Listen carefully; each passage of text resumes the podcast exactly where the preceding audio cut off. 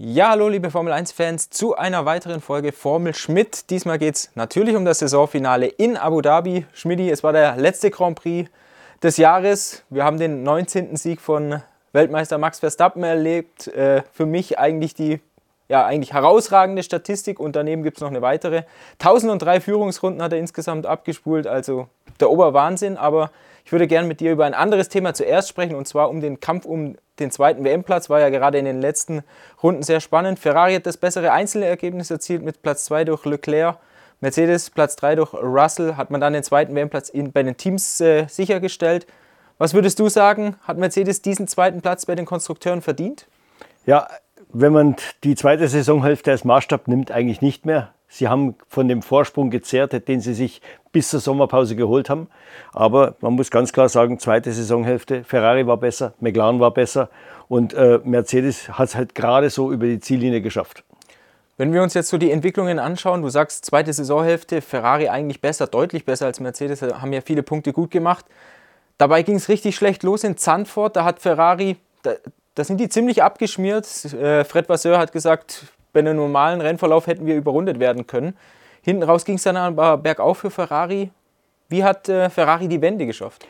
Ja, Ferrari hatte ja von Anfang an eigentlich relativ schnell ähm, festgestellt, dass ihr Konzept, nämlich das Vorjahresauto weiterzuentwickeln, irgendwie in der Sackgasse läuft und haben dann äh, ja, die Notbremse äh, gezogen, haben in Spanien und in äh, England, glaube ich, zwei Upgrades gebracht und Österreich zwei Upgrades gebracht mit den Seitenkästen. Man war da aber ein bisschen eingeschränkt, weil eben die Architektur des Autos so ist, dass man mit den Seitenkästen nicht das machen kann, was man machen wollte.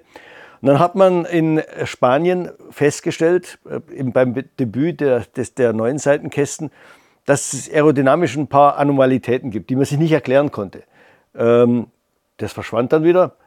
Und dann plötzlich in Ungarn wieder das Gleiche. Und dann sind die Ingenieure irgendwie draufgekommen, da, da muss es ja eine Gemeinsamkeit geben. Warum funktioniert das, das Auto gerade da aerodynamisch nicht auf diesen beiden Strecken? Und dann hatte man ein paar so Lösungsansätze, wie man das, was da schuld dran sein konnte konnte. Und dann hat man gesagt, okay, hat das durchgespielt im Windkanal und CFD. Hat dann gesagt, okay, wir müssen das auf der Strecke irgendwo verifizieren. Die einzige Strecke, die von der Charakteristik her noch sehr ähnlich ist mit Barcelona und mit äh, Ungarn, war Zandvoort. Also musste man in Zandvoort dieses Experiment machen.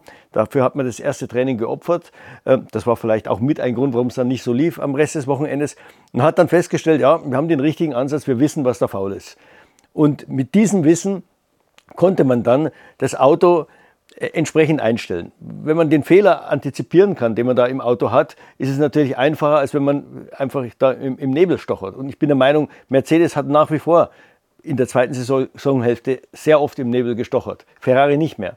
Und wie gesagt, aus, mit diesem Wissen äh, hat sich Ferrari verbessert, ohne dass sie das Auto groß weiterentwickelt haben. Es gab nur noch ein einziges Upgrade, das war Japan, ein weiterer neuer Unterboden, der so ein bisschen die Fahrcharakteristik verändert, äh, laut was ja auch nur ein Zehntel gebracht, hat aber das Auto vom, vom Untersteuern wieder ein bisschen ins Übersteuern gebracht. Das hat dann dem Charles Leclerc besser gepasst. Er war dann auch deutlich besser ab, ab Suzuka als, als Carlos Sainz, der ein bisschen besser mit Untersteuern leben kann. Und so hat Ferrari dann in der zweiten Saisonhälfte wirklich stark aufgeholt. Ich glaube, es waren 53 Punkte, die sie gut gemacht haben, von Zandvoort weg bis zum Saisonfinale. Und es hat ja gerade so nicht gereicht. Das ging ja wirklich zum Schluss um Sekunden, weil sich da der Perez noch mit eingemischt hat, der ja eine 5-Sekunden-Strafe äh, noch abdienen, äh, nicht abdienen muss, aber die noch dazu addiert werden musste. Also insofern, das, der, der Kampf um äh, Platz 2 war richtig spannend, muss man sagen, in den letzten Runden, hat dafür entschädigt, dass wir schon wieder einen Verstappen-Sieg gesehen haben weil du es angesprochen hast, die letzten Runden. Sergio Perez ja mit dieser Hypothek der 5 Sekunden nach diesem ja, bisschen Rempler, kann man sagen, glaube ich, gegen äh, Lando Norris. Hat dann in Runde 54, also fünf Runden vor Schluss, äh, George Russell überholt. Dann kam er Charles Leclerc näher. Kannst du uns da so ein bisschen durchführen, was Charles Leclerc gemacht hat, um Sergio Perez zu ziehen, um ihm zu helfen? Er hat ihn dann schlussendlich auch vorbeigelassen. Und zweite Frage, Charles Leclerc hat darauf verzichtet, Foulspiel, ein Foulspiel zu begehen, beziehungsweise Sergio Perez gerade in der letzten, äh, George Russell in der letzten Runde einzubremsen. Die richtige Entscheidung oder war Ferrari da zu fair? Nee, ich glaube, es war schon gut, dass, äh, dass Leclerc da nicht den, den, äh, den Bremsklotz gespielt hat. Äh, fangen wir nochmal an. Also man, die Strafe war schon lächerlich, sind wir uns mal ehrlich. Es hatte keinen Nutzen, es hatte keinen Schaden. Das ging um das Duell Norris gegen Perez in Kurve 6. Der, der Perez ist gegen den Norris gefahren, der Norris musste in, in die Auslaufzone blieb ja dann vorne und zwei, drei Runden später hat der Perez dann den Norris überholt. Also es war, wurde keiner beschädigt und warum er da eine 5-Sekunden-Strafe gibt, ist absolut lächerlich. Die hat allerdings dann die Spannung reingebracht, weil jetzt musste man rechnen.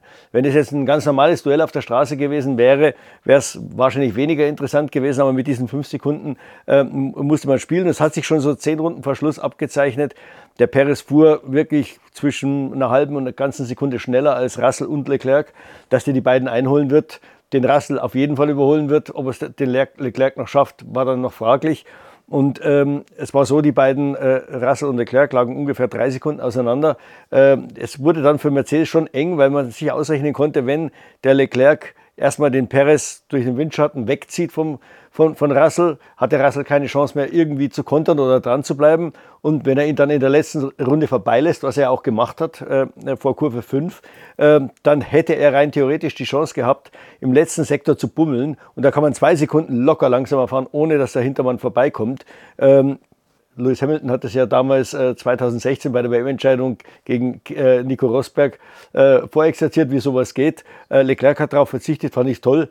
Er ist dann immer noch mit 1,8 Sekunden oder was äh, ähm, Rückstand, äh, Vorsprung auf, auf Russell ins Ziel gefahren. Also da war noch Luft. Der Russell konnte so schnell fahren, wie er eben konnte. Und es hat dann gerade so gereicht um 1,1 Sekunden. Ja. Sergio Perez, der hat es 2021 auch oft die, die Kunst aus, äh, exerziert, als er da Lewis Hamilton eingebremst hat. Ich glaube, genau. der hat ihm ja acht Sekunden. Ja. ja. genau. So viel hätte natürlich Leclerc nicht einbremsen dürfen. Mhm. Aber schon ein bisschen ärgerlich für Ferrari auch, weil wenn man jetzt mal theoretisch durchspielt ohne Strafe, Perez wäre an Russell vorbeigegangen.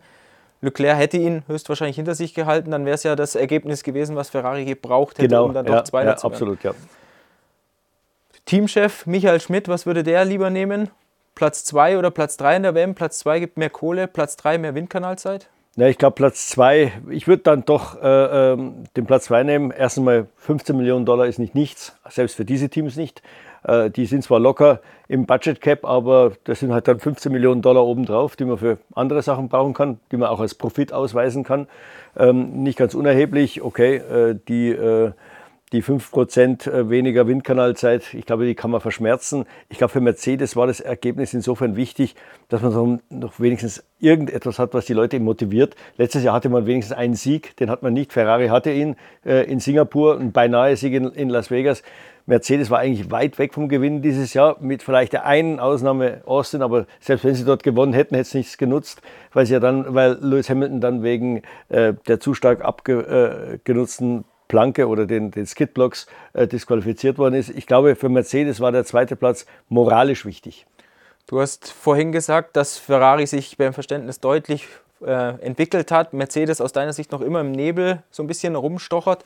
Toto Wolf hat jetzt nach dem Rennen gesagt, wir lassen keinen Stein auf dem anderen für nächstes Jahr. Neues Chassis, neue Luftführung, also bei der Aerodynamik, neue Gewichtsverteilung, alles wird angepasst. Äh, in Brackley und Brixworth gehen die Lichter nicht aus.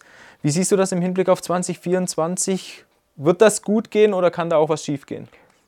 Ich würde mal sagen, Ferrari hat das gleiche Problem. Die machen da auch das Gleiche. Da, da bleibt auch kein Stein auf dem anderen. Äh, das kann schief gehen, ganz klar. Und ich glaube, er hat, er hat ja auch gesagt, äh, äh, er hat da schon ein bisschen so Bauchgrimmen noch, weil die Nummer kann auch nach hinten losgehen. Ich glaube, bei Ferrari würde ich jetzt, weil sie eben das Verständnis haben und zumindest uns das Gefühl gegeben haben, sie haben alles verstanden, glaube ich, dass das, was sie jetzt machen, wahrscheinlich schon in die richtige Richtung führt. Bei Mercedes bin ich mir immer noch nicht sicher. Äh, man, man, sieht das auch, die, die Leistungen der beiden Fahrer waren immer total unterschiedlich. Entweder war der Hamilton klar besser oder der Russell klar besser. Jetzt in Abu Dhabi hatten wir wieder Russell, klar vorne. Lewis Hamilton war nirgendwo. Der fuhr da irgendwo mit Tsunoda um Platz 8 rum. Der hat zwar hin und wieder mal schnelle Rundenzeiten äh, fahren können, wenn er, wenn, er, wenn er freie Fahrt hatte, aber der, der Russell war klar besser. Es ist natürlich eine Sache der Reifentemperaturen und, und, und des Setups und, und, und wie man sich auf die Strecke einstellt. Äh, aber, aber trotzdem, es zeigt, dass dieses Auto ist sehr, sehr launisch. Es hat ein ganz, ganz schmales Fenster. Der eine trifft es mal, der andere nicht. Und bei diesen Weltklassefahrern muss man sagen, ist es halt so, wenn der eine auch nur ein Zehntel aus dem Fenster draußen ist, ist das in Rundenzeit schon unheimlich viel. Toto Wolf hat auch nach dem Rennen gesagt, der Einzige, der die Reifen versteht, ist Max Verstappen. Gehst du da mit? Ja, ich würde schon sagen, dass er vom Gesamtverständnis her die Reifen am besten versteht. Auf eine Qualifying-Runde, muss ich sagen, ist der Leclerc sicher ebenbürtig, weil es ist ja nicht nur so, dass man diese Runde sehr schnell fahren muss oder das so schnell fahren muss wie möglich, sondern da kommt es auch auf die Konditionierung der Reifen an, was man vorher macht, wie man sie aufwärmt und äh, da spielt der Fahrer schon eine ganz große Rolle. Also da muss man ein Gefühl haben, was gibt mein Reifen dann her, wenn ich ihn so aufwärme oder so aufwärme in, in der entscheidenden Runde. Und ich glaube, da ist Leclerc sicher auf einem Niveau mit Verstappen. Die fünf Pole Positions, glaube ich, hatte er. Die muss man ganz hoch anrechnen, sicher höher als die zwölf da von Verstappen, weil Verstappen saß in einem besseren Auto. Im Rennen äh, gehe ich da mit. Also da ist Verstappen einfach äh, Weltklasse. Der der ganz, ganz selten, dass er sich da mal verschätzt. Äh, in Las Vegas war es so mit den Mediumreifen. Da sind die deutlich eher ins Körnen gefallen, äh, ins Graining, wie die Engländer sagen, gefallen als bei Ferrari. Ähm, Leclerc konnte da fünf Runden länger fahren und auch relativ hohes Tempo, Tempo gehen. Äh, jetzt auch wieder in, äh, in Abu Dhabi war sagen wir, auf den Mediumreifen der Unterschied nicht sehr groß. Äh, Leclerc konnte die Lücke immer so bei zwei Sekunden halten. Und äh, ich glaube nicht, dass da Verstappen groß gespielt hat am Anfang. Er ist auch eine Runde eher die, an die Box gekommen. Aber auf den harten Reifen war es dann wieder das, da war Verstappen wieder klar überlegen. Er ist den, äh, den, dem Ferrari dann weggefahren.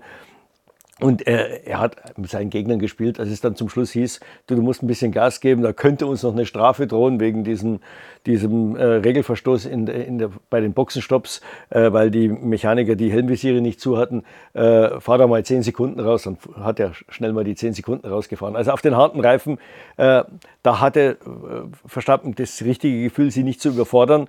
Und da sind natürlich schon einige Unterschiede bei den Piloten zu erkennen. Also bei, gerade bei McLaren zum Beispiel, die eigentlich vom Speed her meiner Ansicht nach das zweitschnellste Auto hatten in, ähm, in Abu Dhabi. Aber im Rennen sind die dann gerade auf den harten Reifen eingebrochen, weil die Fahrer die Reifen überfordert haben. Und es gibt eigentlich nur drei kritische Kurven auf dieser Rennstrecke. Das ist 2, 3 und 9 die sind langgezogen, die sind schnell und da kann man den Reifen hinrichten. Und genau das ist den McLaren-Fahrern passiert, einigen anderen auch noch weiter hinten im Feld. Und da ist der Verstappen natürlich unglaublich gut. Vasseur hat dann aber auch zu Recht gesagt, wenn man natürlich ein schnelles Auto hat, ist das Reifenmanagement auch einfacher, weil dann kann man ein bisschen rausnehmen in diesen schnellen Kurven, wo man sowieso nicht so viel verliert oder gewinnt gegenüber der Konkurrenz als jetzt in langsamen Kurven, weil man ja da kürzer drin ist in diesen Kurven. Also äh, das muss man schon mit einrechnen. Verstappen hat natürlich durch das Auto, das er hat, da einen gewissen Vorteil beim Reifenmanagement. Mhm. McLaren war, glaube ich, ein bisschen auch im Schicksal gefangen. Die sind natürlich in den schnellen Kurven super. Das ist ja gerade 2, 3 und äh, 9. Da müssen sie Zeit gut machen, hat mir ein Ingenieur erzählt. Die haben versucht, die Reifen an anderer Stelle zu schonen. Ja, wahrscheinlich ein bisschen in den Teufelskreis reingeraten. Wenn wir jetzt zu Red Bull kommen, nochmal mit einem kleinen Schwenker zu Mercedes. Lewis Hamilton, der hat nach dem Rennen gesagt, Verstappen gewinnt mit 17 Sekunden Vorsprung und Red Bull hat seit August sein Auto eigentlich nicht mehr angefasst. Was sagt das über die Klasse von Red Bull und was lässt uns das für 2024 erahnen? Also ich würde mal sagen, Red Bull hätte die Entwicklung schon in Monaco einstellen können. Zu überlegen, wie die am Anfang der Saison waren. Das waren ja je nach Rennstrecke zwischen drei, vier und sieben Zehntel. Ähm, das hätte ich auch gemacht. Äh, und die Gegner sind ja auch nicht wahnsinnig viel näher gekommen. Man muss dazu sagen, äh, dass sowohl Mercedes als auch äh, Ferrari auch in der zweiten Saisonhälfte fast nichts mehr gemacht haben. Also das, da war bei beiden ein neuer Unterboden, das war's. Also die haben sich auch schon relativ früh auf 2024 konzentriert. Es ist, glaube ich, jetzt der Zeitpunkt, wann die den Absprung gemacht haben, ist jetzt nicht so wahnsinnig wichtig. Ähm, es geht darum zu begreifen, was man tut. Das ist keine Zeitfrage. Also man, entweder man hat es begriffen und einige, ähm, einige Parameter in der Architektur der Autos werden ja verändert bei beiden, ob das jetzt das Chassis ist und das Getriebe. Also Ferrari macht beides, Chassis und Getriebe. Ich glaube, Mercedes nur das Chassis im nächsten Jahr, um einfach mal die Voraussetzungen zu schaffen, dass man in der Aerodynamik so frei ist wie der Red Bull. Ähm, Andreas Steller hat mir gesagt, erwartet bitte nicht, weil wir jetzt alle so ein Chassis nächstes Jahr haben wie der Red Bull. Also unten zugeschnitten etwas länger, das Getriebe etwas kürzer äh, und auch unten zugeschnitten, dass wir jetzt plötzlich so gut sind wie Red Bull. Das ist ein Geschenk dass uns das Chassis gibt, weil wir mehr Freiheiten haben, äh, die Steuergeräte auch dorthin zu legen, wo wir sie haben wollen, eben am Boden, nah am Chassis und dann trotzdem die Seitenkästen äh, stark einziehen können. Aber das Geschenk müssen wir dann auch verwerten. Und das wird die entscheidende Frage sein. Glaubst du, McLaren kann das?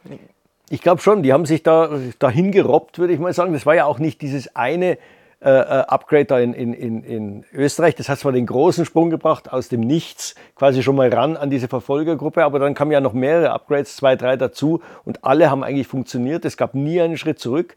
Die, die haben ganz klar definiert, wo ihre Schwächen sind. Das, ist, das Auto ist auf schnellen Strecken nicht sehr effizient. Das heißt, da muss man sicher dran arbeiten, am Luftwiderstand. Ähm, es ist der DRS-Effekt ist nicht so besonders toll, auch auf Strecken wie jetzt Abu Dhabi, wo mit ein bisschen mehr Flügel gefahren wird. Äh, auf den Geraden, wo man den Heckflügel nicht öffnen darf, war McLaren einigermaßen bei der Musik. Dort, wo DRS erlaubt war, das hat man ja im Qualifying auch gesehen, die beiden langen Geraden, waren sie weit hinten. Ja, sehr, sehr langsam. Das hat auch Stella zugegeben. Äh, da glaube ich, ist nur noch der Aston Martin schlechter. Und, äh, und die langsamen Kurven halt. Ja. Das ist nach wie vor ein Problem. Es ist nicht mehr ganz so schlimm, wie es schon mal war. Äh, da wird man sicher auch in der Mechanik mit eingreifen müssen. McLaren wird auch die, die Aufhängung verändern, das ist ganz klar. Und äh, dann werden wir mal sehen. Aber ich habe da irgendwie bei McLaren ein gutes Gefühl.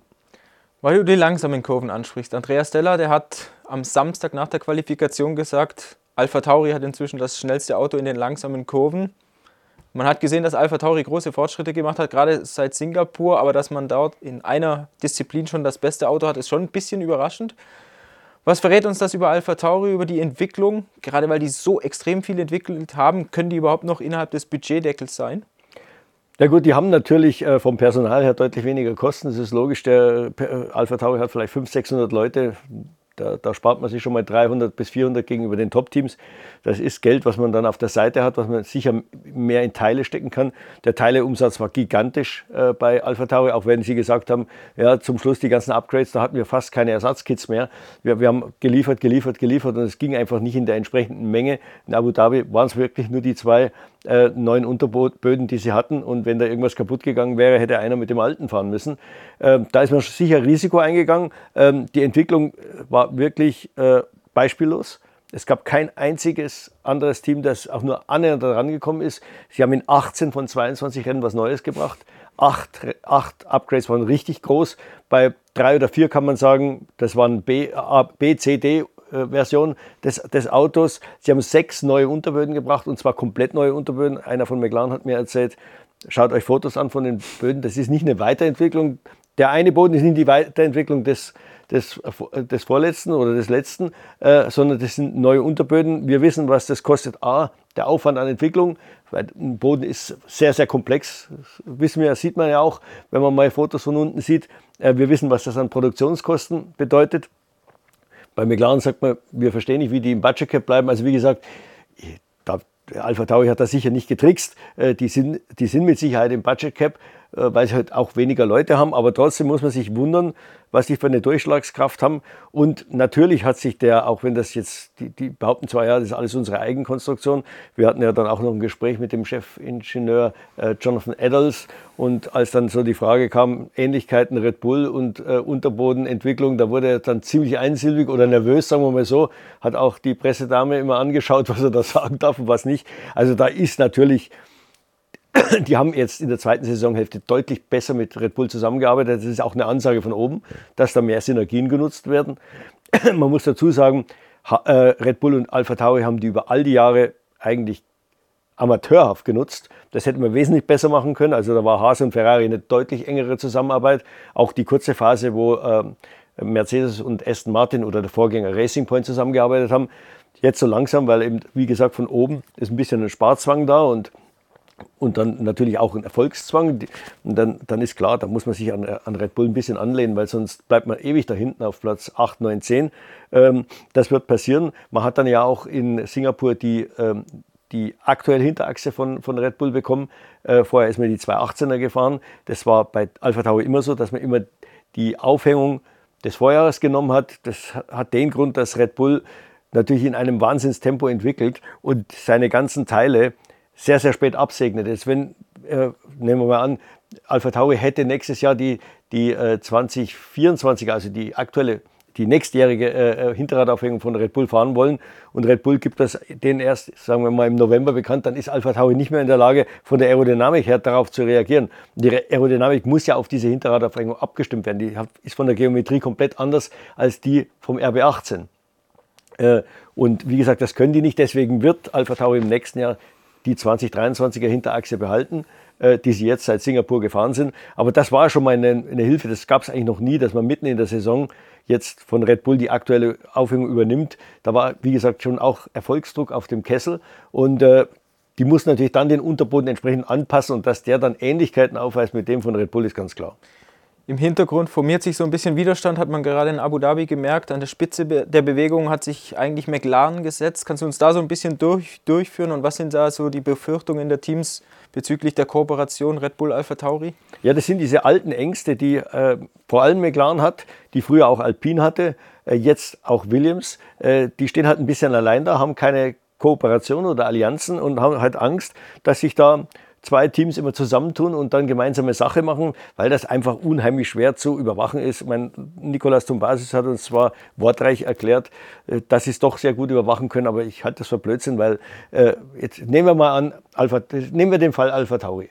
Die, alle Ingenieure werden nächstes Jahr nach England gehen, die sitzen dann in einem zwar separaten Gebäude, aber auf dem Campus von Red Bull, also gleiche Örtlichkeit.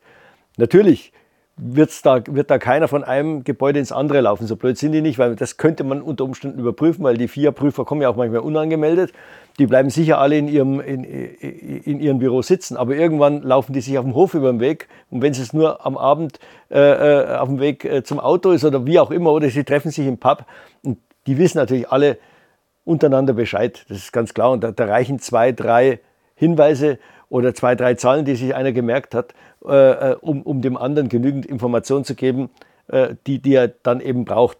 Davon profitiert Red Bull, davon profitiert natürlich auch das, das kleine Team.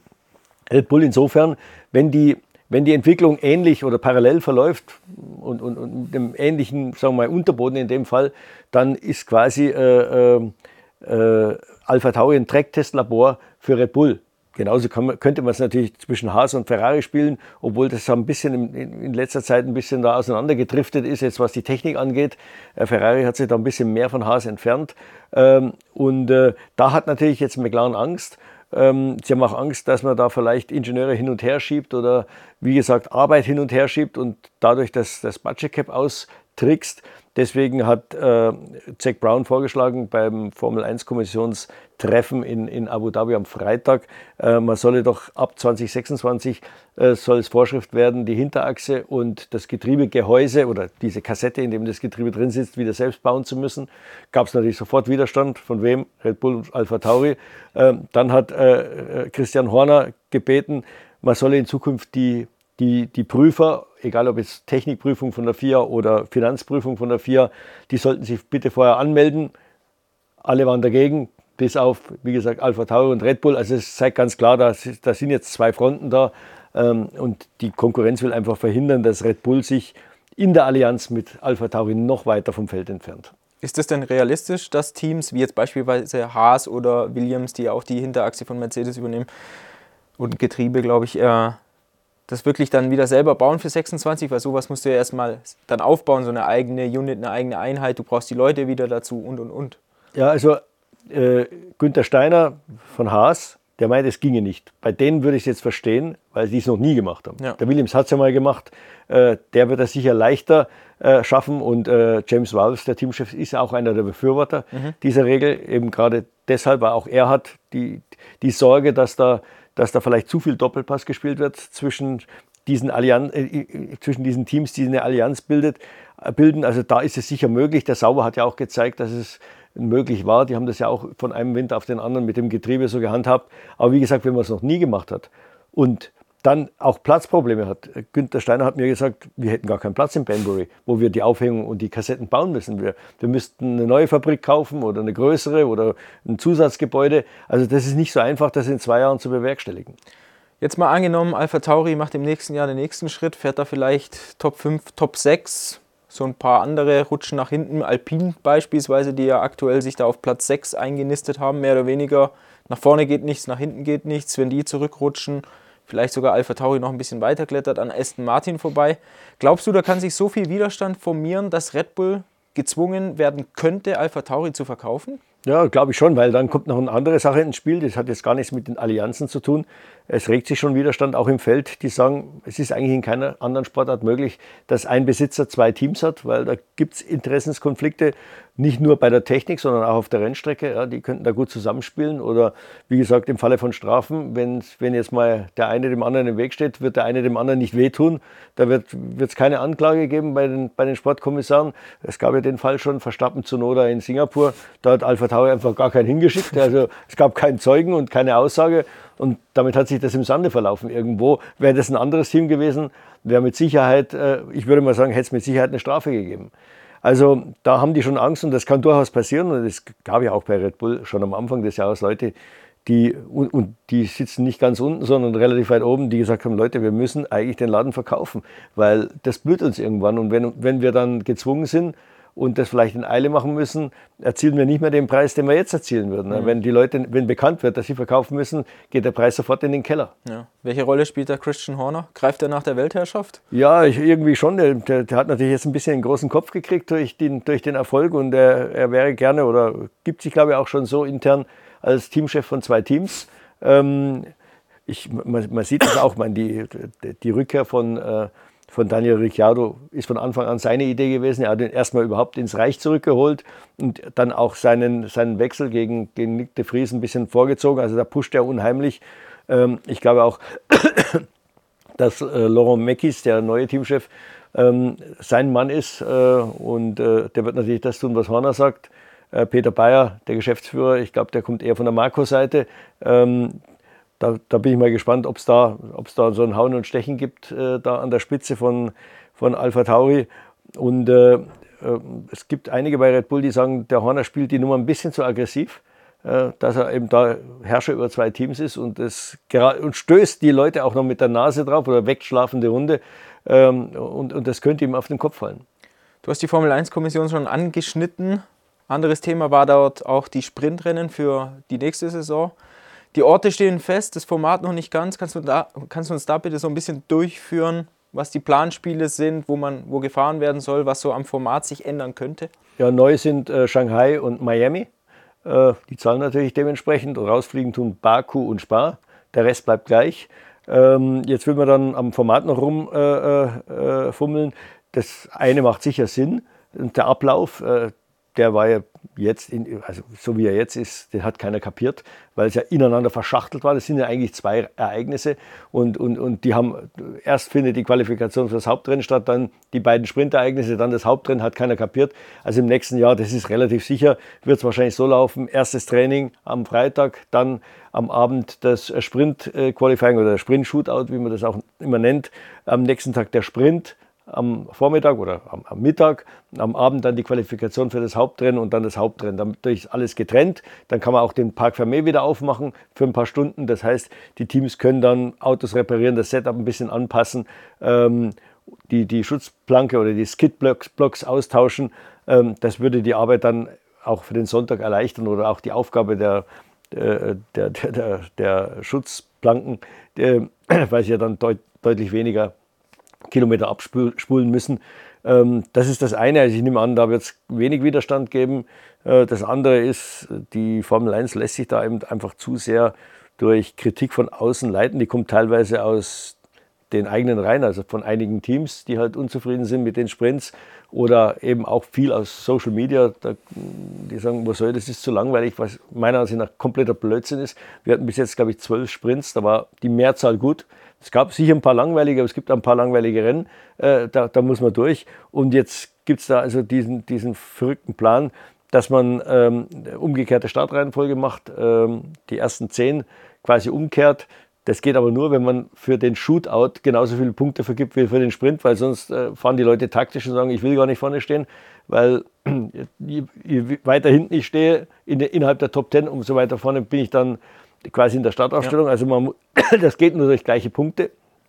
Das hieße, dass es dann, wenn einer Sprintsieger wird und Shootout-Sieger wird, dass es dann 20 Punkte gibt. Das ist dann schon fast wie das Hauptrennen, wäre komplett überbewertet. Meiner Ansicht nach ist umgekehrte Startreihenfolge und BOP ist für die Formel 1 ein absolutes No-Go. Das sind zwei Dinge, da darf, sich, darf die Formel 1 nie dran.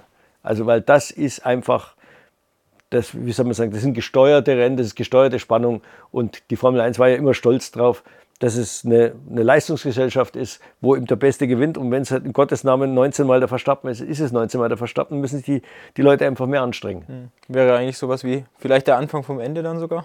Ja, also mein, mein, es, wird sicher äh, Fans geben, die das gut finden. Äh, man findet dafür alles Fans und vor allem gerade, weil man jetzt dabei ist, neue Fans zu rekrutieren, die haben kein Verständnis für die Historie. Denen ist es völlig egal, was früher war. Die, denen würde aber vielleicht auch eine BOP gefallen ja? Und, oder, oder, Leistungsgewicht, wenn einer zu oft gewinnt. Ja, dann müsste der Verstappen halt jetzt inzwischen schon mit 100 Kilo mehr fahren. Dann würde er wahrscheinlich nicht mehr gewinnen. Also da, da, lassen sich bestimmt Leute dafür begeistern, aber sie, sie werden an der Basis dann die Hardcore-Fans verlieren. Schmidi, hast du noch sonst was auf der Pfanne? Oder beziehungsweise was machst du in der Winterpause? Ja, ja ich, ich glaube, wir sind alle mal froh, dass es, äh, dass es jetzt ein bisschen ruhiger ist. Gerade die letzten ja, nach der Sommerpause war schon ganz schön heftig mit dann sieben Übersee Grand Prix, dann zwei, einem Tripleheader jetzt hinten raus, dann Las Vegas, Abu Dhabi hing ja eigentlich auch zusammen, auch wenn wir ganz kurz nochmal in, in Deutschland hier waren. Ähm, das wird nächstes Jahr nicht besser, es sind nochmal zwei Grand Prix mehr. Gut, wir, wir machen zwei Grand Prix von zu Hause aus, das haben wir schon beschlossen. China und Saudi-Arabien lassen wir aus, äh, was auch ganz gut ist so. Und äh, ich, man kann einfach nur hoffen, dass die Gegner jetzt wenigstens ein Auto haben, das auf Augenhöhe ist oder ein bisschen besser. Es muss wahrscheinlich sogar ein bisschen besser sein, um diesen Verstappenfaktor da noch äh, zu egalisieren. Äh, von der Hoffnung leben wir jetzt. Das haben wir Gott sei Dank, ich glaube 96 Tage sind es. Ja, ja, sowas. Wo wir, wo wir optimistisch sein dürfen, dass es funktioniert. äh, irgendwie sind aber, glaube ich, alle unglaublich nervös vor, vor diesem ersten Rennen oder vielleicht vor dem ersten Test, ja. wo wir ja schon sehen, wie, wie, wie es ausschaut. Also wir hatten, haben ja eigentlich schon nach dem Test gewusst, wie die Saison laufen wird. Dass es ganz so extrem wird, war vielleicht jetzt nicht auf, der, äh, auf den Karten, aber, aber äh, das, das ist so wie damals in dieser Schumacher-Dominanz. Also da hatte man auch immer ganz nervös dann auf den letzten Test vor, den, vor, vor dem ersten Rennen geschaut. Und wenn dann Schumacher schon wieder mit zwei Sekunden vor allen anderen war, er mit vollen Tanks, die anderen mit leeren Tanks, da wusste man, die Saison ist gelaufen. War, war natürlich damals nicht toll, ist heute nicht toll. Also ich glaube, das ist schon wichtig für die Formel 1, dass sie nächstes Jahr ein bisschen mehr Wettbewerb hat. Würdest du einen Cent gegen Max Verstappen und Red Bull wetten? Hm, eigentlich nicht, nee. Ich, ich, ich glaube nicht, dass es nochmal sagen wir, dann nächstes Jahr 22 von, äh, Siege von 24 Rennen gibt. Aber ich fürchte, es wird wieder eine Verstappen-Saison, äh, die auch überlegen geführt wird, aber nicht ganz so überlegen wie dieses Jahr. Zum Ausstieg allerletzte Frage. Was passiert, wenn er doch wieder so überlegen ist? Was passiert da mit der Formel 1? Tja, dann werden sicher einige Leute nervös werden das, äh, und, und, und, auf irgendwelche dummen Ideen kommen. Äh, das ist ganz klar. Man kann nur hoffen, dass sie sich davon äh, nicht beeindrucken lassen. Es wird dann irgendwie sicher Kritik geben. Äh, und da, damit ist man heute schnell bei der Hand. Mit den sozialen Medien ist man ja eigentlich immer äh, in der Kritik. Und äh, früher hat, hat es ja viel längere Reaktionszeiten gehabt, bis mal vielleicht das Fernsehen irgendwas gesagt oder in der Zeitung irgendwas gestanden ist. Heute hat man das sofort auf dem Tisch. Das Einzige, was man sagen muss, es ist eigentlich komisch, wir haben jetzt eigentlich schon die zweite Saison dieser Überlegenheit. Auch wenn letztes Jahr, das erste halbe Jahr, da hatten wir ja noch Hoffnung, Ferrari kann mithalten. Aber jetzt haben wir, sagen wir mal, wir haben eineinhalb Jahre Verstappen-Dominanz. Und trotzdem boomt die Formel 1 weiter. Und die Formel 1 hat es irgendwie geschafft, irgendwie so ein Ereignis, wie so ein kleines Weltwunder zu sein. Äh, das völlig unabhängig davon, wer da gewinnt oder ob das vorher feststeht oder auch nicht. Die Leute wollen dahin. Es ist irgendwie eine coole Party äh, an, an, an, coolen Orten und äh, die ist zwar ein bisschen teuer, aber ich glaube, dass gerade dass sie, dass sie nicht für jedermann erreichbar ist oder dass es eben doch was Besonderes ist, mal da dabei zu sein, da fahren die Leute hin und äh, irgendwie funktioniert das. Du hast ja gesagt, bei den amerikanischen Sportarten ist das ähnlich. Ja. Die Leute hocken auf den Tribünen und schauen gar nicht so richtig zu. Also da ist halt so ein bisschen die Party äh, äh, wichtig und mal einen Hamburger, einen Hotdog essen und äh, dann läuft das Spiel also nebenher und ich habe fast so das Gefühl, so entwickelt sich auch die Formel 1 und es ist vielleicht kein Zufall, dass es von Amerikanern jetzt geführt wird. Die, ob die das jetzt bewusst so gesteuert haben oder nicht, weiß ich nicht. Aber man hat es auch in Las Vegas gesehen. Also ich meine, jeder wollte irgendwie dabei sein. Ja. Ob das Rennen dann gut oder schlecht war, das hat uns interessiert, also uns die Hardcore-Fans.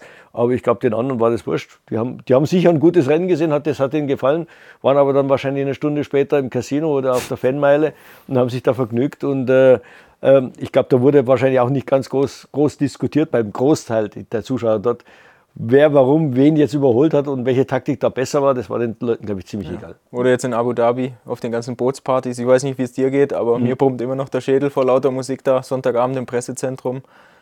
Hätte man eigentlich gleich mittanzen können. Ja, ja, okay. also das ist halt dann, wir müssen arbeiten, man hört aber die ganzen Partys drumherum. Und äh, das ist jetzt so. Das ist einfach die neue Formel 1. Das gab es sicher vor 20, 30 Jahren nicht. Da, äh, äh, da war der Grand Prix mit der Zielflagge beendet. Damals sind die Fahrer äh, zum Flughafen gehetzt. Das war das, das Rennen nach dem Rennen. Äh, jeder wollte noch schneller zu Hause sein wie der andere, aber da gab es keine Partys.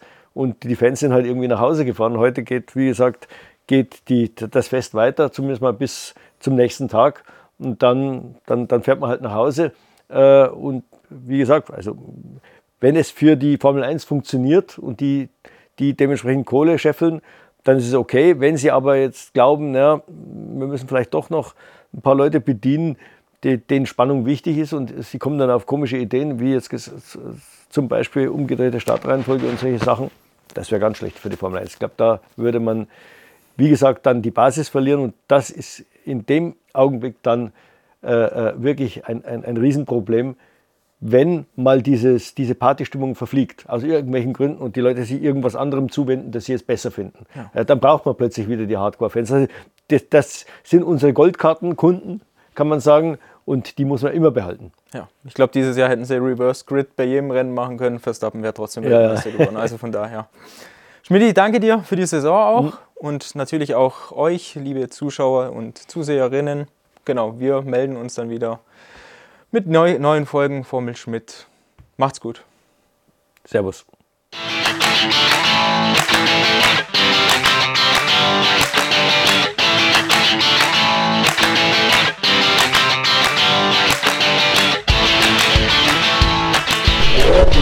Oh, oh, oh.